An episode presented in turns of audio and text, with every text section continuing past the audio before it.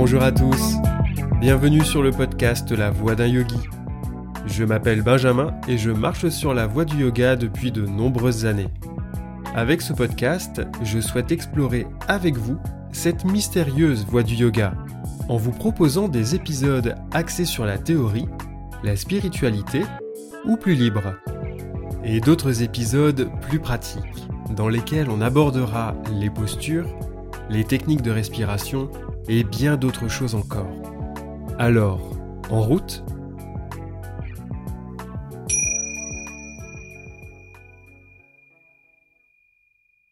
Épisode 2 Siddhasana La posture parfaite Dans le premier épisode, je vous parlais de l'importance de la posture assise, essentielle dans la pratique du yoga. Car si nous effectuons tous ces asanas, ces postures, c'est pour renforcer et assouplir le corps, afin que celui-ci ne soit plus un obstacle pour la posture assise, nécessaire à la pratique du pranayama, les exercices de contrôle de souffle, et surtout nécessaire à la méditation. J'ouvre donc le bal de ces épisodes pairs dédiés à la pratique physique du yoga avec une posture assise Siddhasana, la posture parfaite.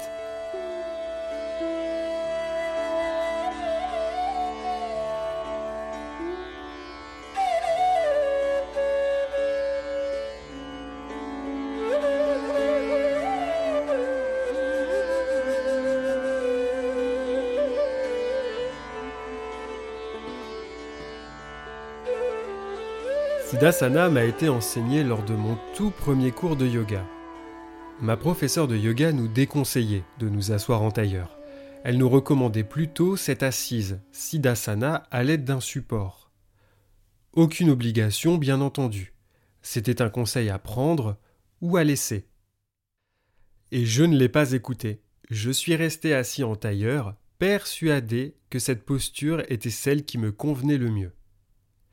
Nous avons donc commencé la séance par une longue méditation. Autant vous dire qu'au bout de quelques minutes, j'ai commencé à ressentir des fourmis dans les jambes et une douleur atroce dans le bas du dos. Être assis en tailleur devenait un calvaire. Et pendant ce temps de méditation et de souffrance interminable, ma professeure de yoga nous invitait à relâcher chaque membre de notre corps, de nous détendre, de lâcher prise, et de rester immobile. Et cette fois-ci, c'est ma douleur qui m'empêchait de l'écouter.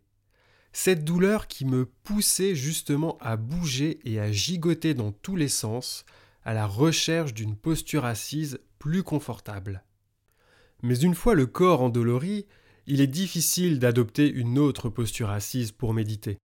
Tout ce dont j'avais besoin, c'était de m'allonger et de laisser mon dos se déposer. Pour la séance suivante, j'ai donc investi dans un coussin de méditation et j'ai décidé de m'asseoir en Siddhasana. Et je peux vous dire que le miracle a opéré rapidement. La méditation était enfin agréable à vivre. À partir de ce moment-là, j'ai décidé de m'asseoir en Siddhasana, une bonne habitude qui m'a rapidement fait abandonner l'assise en tailleur dans ma vie quotidienne. Bien entendu, Siddhasana n'est pas la seule posture assise utilisée pour la méditation. Il y a la posture du diamant, où les fesses sont posées sur les talons. C'est d'ailleurs l'assise utilisée dans les arts martiaux, que l'on appelle Seiza.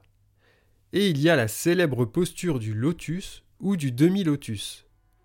Mais ces postures sont très exigeantes pour les articulations des genoux et des chevilles, alors que Siddhasana l'est beaucoup moins.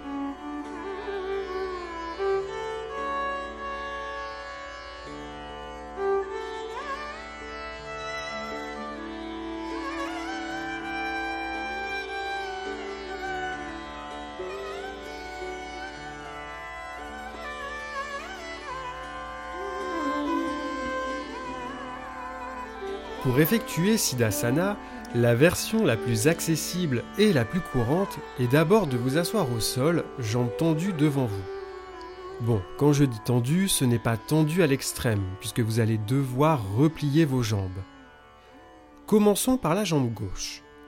Vous allez ramener votre talon gauche au niveau du périnée, et la plante du pied gauche sera en contact avec la face interne de votre cuisse droite. Quant au talon droit, vous le ramenez et vous le posez devant la cheville gauche. Et bien sûr, pour être à l'aise dans la posture et pour que les genoux touchent le sol, utilisez un coussin pour surélever votre assise. Personnellement, j'en utilise un à chaque fois que j'entre dans cette posture. Pourquoi les genoux doivent-ils toucher le sol? Eh bien le but est de créer une base solide, une sorte de triangle formé par vos jambes et dont les pointes seront les petits os des fesses et vos deux genoux. Ce triangle supportera le haut du corps. Ça évitera de vous retrouver en équilibre sur les os des fesses et de contracter vos muscles pour ne pas basculer en arrière. Car en contractant vos muscles, vous placez votre corps dans un tel état de tension qu'il vous est impossible de vous poser dans la posture, de l'apprécier et de lâcher prise. Donc, pas de prise de tête et pas de recherche de performance, on utilise un coussin pour se surélever et pourquoi pas d'autres supports sur lesquels on posera les genoux si jamais ils ne touchent pas le sol. Et je vous garantis que la posture sera des plus agréables. Une fois que vous êtes à l'aise dans l'assise, ancrez-vous dans les petits os des fesses et étirez votre colonne vertébrale, sans pour autant la cambrer. Le dos reste droit et détendu. Les épaules sont relâchées et s'ouvrent un peu, afin d'offrir de l'espace à la cage thoracique et laisser le souffle circuler le plus librement possible. Enfin, le menton est légèrement rentré afin que la nuque soit alignée avec votre colonne vertébrale. Mais que faire de vos mains? Eh bien posez-les simplement sur vos genoux, ou alors adoptez le geste du namasté que nous avons vu dans l'épisode 0. Namasté, saluer la divinité qui est en vous, vous accueillir et vous recentrer. Et voilà, vous êtes en Siddhasana, prêt à faire quelques exercices de pranayama ou simplement vous poser pour méditer.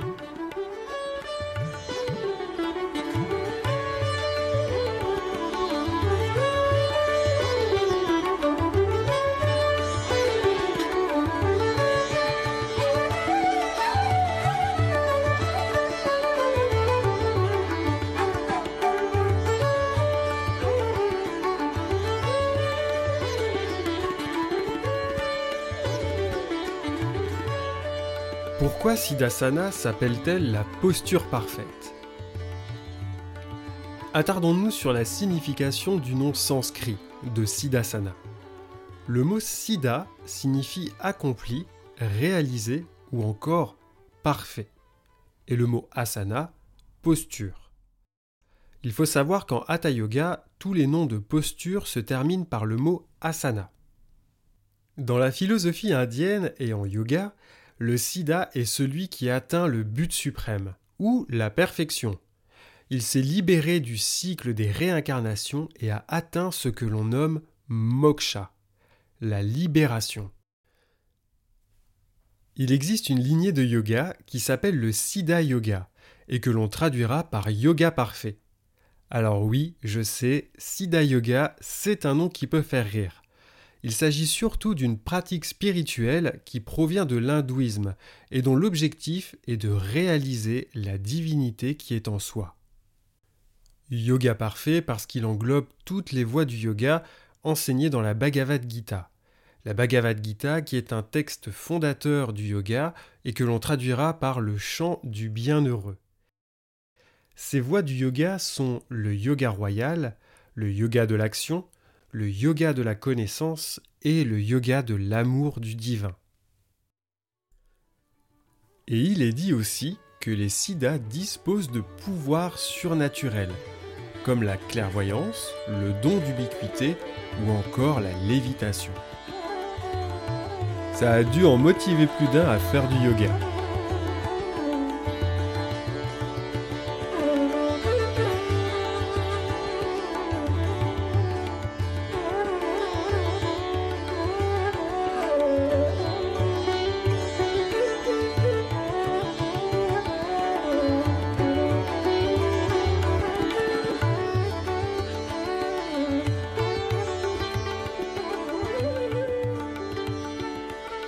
J'aimerais vous présenter un autre texte du yoga très important, le Hatha Yoga Pradipika, que l'on peut traduire par la petite lampe du Hatha Yoga. Ce qui est plutôt mignon, je trouve. Hatha Yoga Pradipika est rédigé en 389 strophes divisées en 4 chapitres. Tout comme les Yoga Sutras, dont les sutras sont répartis dans 4 chapitres différents. Pourquoi le chiffre 4 Parce que ce chiffre représente en Inde la totalité. 3 plus 1.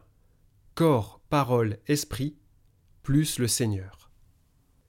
C'est un texte fondamental du Hatha Yoga puisqu'il donne des informations sur les asanas, les pratiques de pranayama ou encore ces gestes qu'on appelle les mudras et bien d'autres choses encore. Hatha Yoga Pradipika ne fait donc pas l'impasse sur Siddhasana et la présente en plusieurs strophes. Je vais m'attarder sur la strophe 38 et la strophe 39. Dans la strophe 38, il est dit que les Siddhas considère Siddhasana comme le principal d'entre tous les asanas. Et la strophe 39 ajoute une information sur la pratique. Je vous la lis. D'entre les 84 asanas, Siddhasana doit être pratiquée sans cesse, car elle purifie les 72 000 nadis de toute impureté. Alors les nadis, ce sont des canaux d'énergie que l'on peut comparer aux méridiens de la médecine traditionnelle chinoise.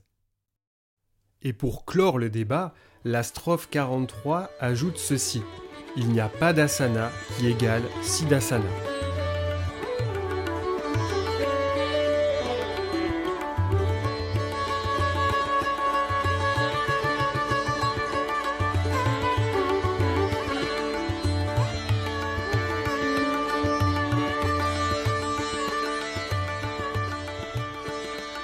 En plus de purifier nos nadis, Siddhasana présente de nombreux bienfaits.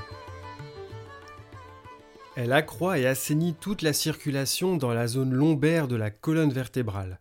Et en plus, elle stimule le périnée, favorise l'ouverture des hanches et favorise la mobilité des articulations des genoux et des chevilles. Quelques précautions toutefois au niveau des articulations et du bas du dos. Comme je vous le disais au début, utilisez des supports pour vous surélever et pour déposer vos genoux s'ils ne touchent pas le sol. Un maximum de détente et de confort dans l'assise. L'ouverture des hanches se fera progressivement avec la pratique. Mais si la posture est beaucoup trop exigeante et douloureuse, alors privilégiez l'assise en tailleur sur un coussin. Cela ne vous empêchera nullement de faire quelques exercices de pranayama et encore moins de méditer. C'est le hatha yoga qui s'adapte à vous et non l'inverse. Voilà ce que j'avais à dire sur cette belle posture qu'est Siddhasana. Asana le plus important de tous selon le hatha yoga Pradipika. Pratiquant ou non d'hatha yoga, je vous invite à placer de temps à autre cette assise dans votre quotidien et je serai ravi d'avoir vos retours sur cette posture parfaite en commentaire ou en photo via les réseaux sociaux.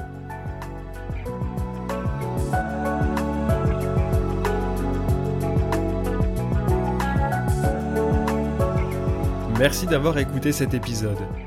N'hésitez pas à vous abonner, à le noter sur votre plateforme, à le commenter et à le partager. Si vous avez des questions ou souhaitez simplement me faire part de votre expérience du yoga, n'hésitez pas à m'écrire. C'est ensemble que nous explorons les voies du yoga. Namasté